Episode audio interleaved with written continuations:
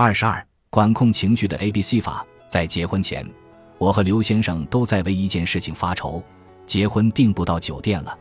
对于举办婚礼这件事情，我们俩潜意识里觉得在老家有父母操心，到时候我们人去就可以了。所以，我们两个人休了婚假，刘先生又请了两天假，去斯里兰卡玩了十几天，就等五一假期回家结婚。二月中旬，婆婆打电话说酒店没订上。原来五一那天是农历四月初六，结婚的特别多，人家都提前半年就预定了。过年期间，婆婆一直告诉我。就定家门口那家酒店，外观虽然普通，里面装修还不错。问题是这家酒店，公公去预定的那一天没有交定金，第二天去交定金已经被订走了。酒店开门做生意，以谁家先交定金为准。然后婆婆问了一圈看得过去的酒店，全部预定满了。有一家酒店的分店可以，但分店的外观很差，就像小超市。旁边是建材市场，相当简陋。我们因为没有去现场看过，就让刘先生的二姐去看了看。二姐觉得这家真不适合办婚礼。知道这件事情后，我真的非常着急上火，很生气。人有情绪的时候很不理智。我打电话把刘先生骂了一顿，然后自己在家里哭了两场。我为什么如此生气呢？我认为刘先生家不重视这件事情。连酒店都不提前预定好，按我们老家的习俗，找酒店不属于我的问题。连结婚都不重视，那以后更不重视了。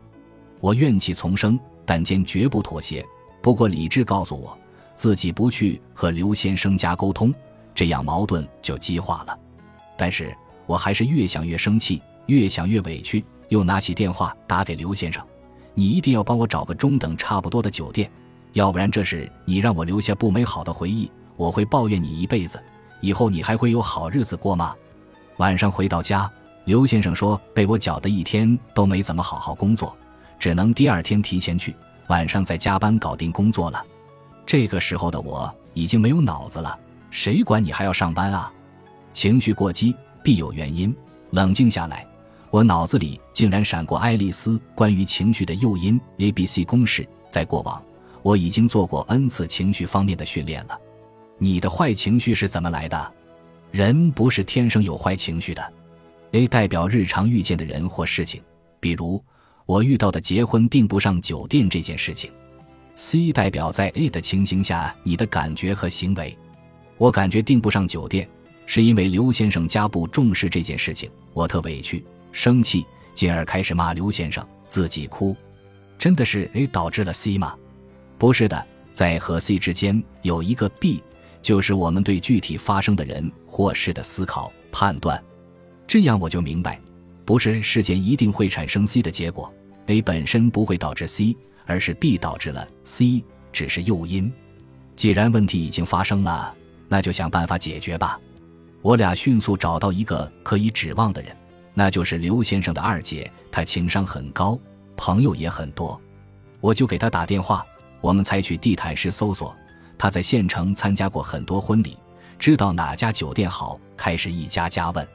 他通过朋友找到我们当地最好的酒店投资人，人家可以把天台给我们办婚礼。二姐又问，如果那天天气不好怎么办？酒店工作人员又和其他预订酒店的人协商，给我们腾出两个连在一起的小厅。这件事情沟通了两天才解决，但还有一个变数。这是政府对口酒店，万一有会议或其他安排，我们的预定就不作数了。可是五一劳动节这样的可能性比较小，在小地方，我不得不感慨人情是第一位。我打电话，人家告诉我都被预定了，也不理我。而二姐找了投资人，就有第三种解决方案了。更幸运的是，公公去一家酒店吃席面，大家开玩笑：“四哥，这家酒店真不错。”老三办婚礼就在这里呗，公公也觉得酒店不错，就去前台问了几句。人家说询问的特别多，有两家还在犹豫。如果你今天能够交定金，我们就给你。公公第一时间给我们打电话，我又给一个同学打电话，问这个酒店怎么样。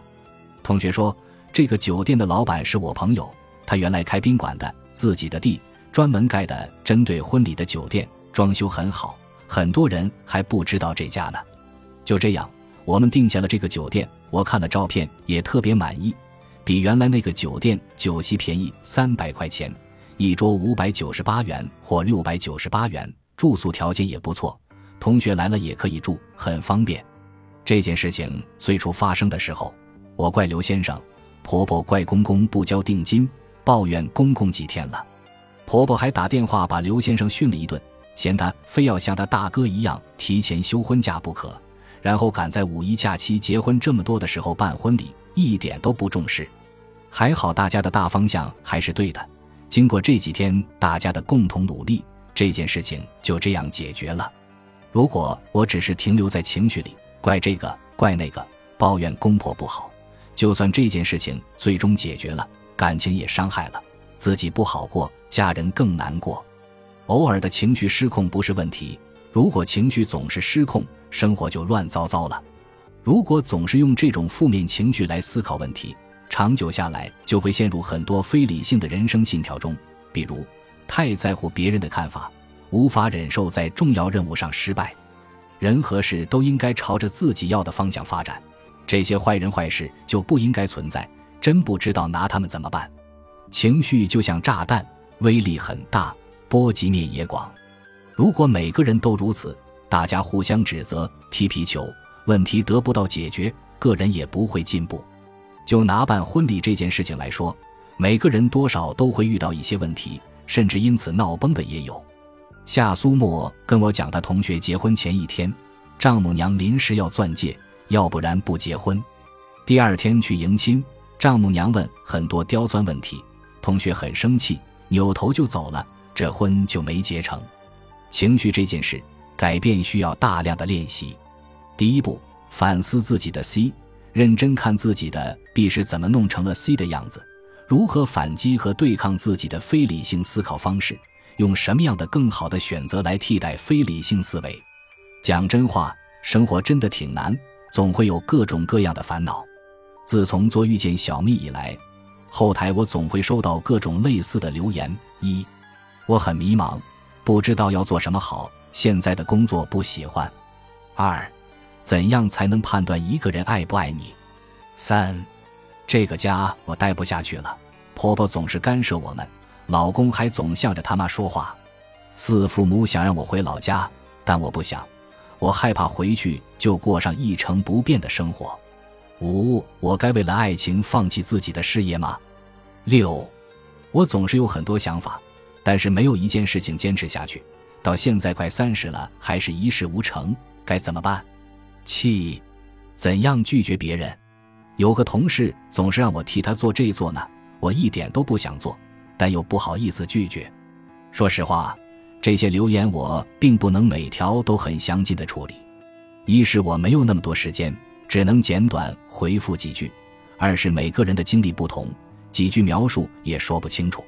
从 A 到 B 有很多种可能，每种可能都是你的独特性，没有任何一个理论或方法可以永远有效。处理了这么多困惑的留言，我发现一个很重要的问题。我们真的对自己了解太少，对人性、对亲密关系的把握太过局限，才总是在遇到问题时不知所措。了解自己是生活的第一步。不知道有多少人认真的问过自己：我苦苦追求的那些，真的是自己想要的吗？我对待他的方式，真的能解决问题吗？成长是伴随一生的动作。在成长的过程中，我们总会遇到各种各样的问题，有打不开的心结，解不开的困惑。这些负能量会极大的消耗我们。对朋友和家人说多了会烦，专业人士收费且不好预约，自己又不能一直压抑着。其实，最好的处理方式就是学会管理自己。我们不能一遇到问题就去直接求助别人，应该自己学习如何解决问题。我们每个人的生命中都需要经历一些事情，通过事情来想清楚一些事，规划一些方向。人的心境每一个阶段都会发生变化，如同河流冲刷掉每一个脚印。这中间很重要一个环节就是有坚定的信念。这些养成不是一朝一夕的，而需要理论加实践。这些理论就需要阅读好的书籍获得，实践就是正确的训练方法。每次发生情绪失控的事情，冷静下来，拿出纸和笔写下来，看看到底什么让自己如此生气，然后问自己如何解决这个问题。当我们把注意力聚焦于解决问题而不是放弃时，一切都会发生改变。对于成年人来说，成长已不再是生理的变化，更多的是心理的变化。拥有一个健康的体魄，怎能少了一个更加健康的心灵和稳定的情绪呢？本集播放完毕，感谢您的收听，喜欢请订阅加关注，主页有更多精彩内容。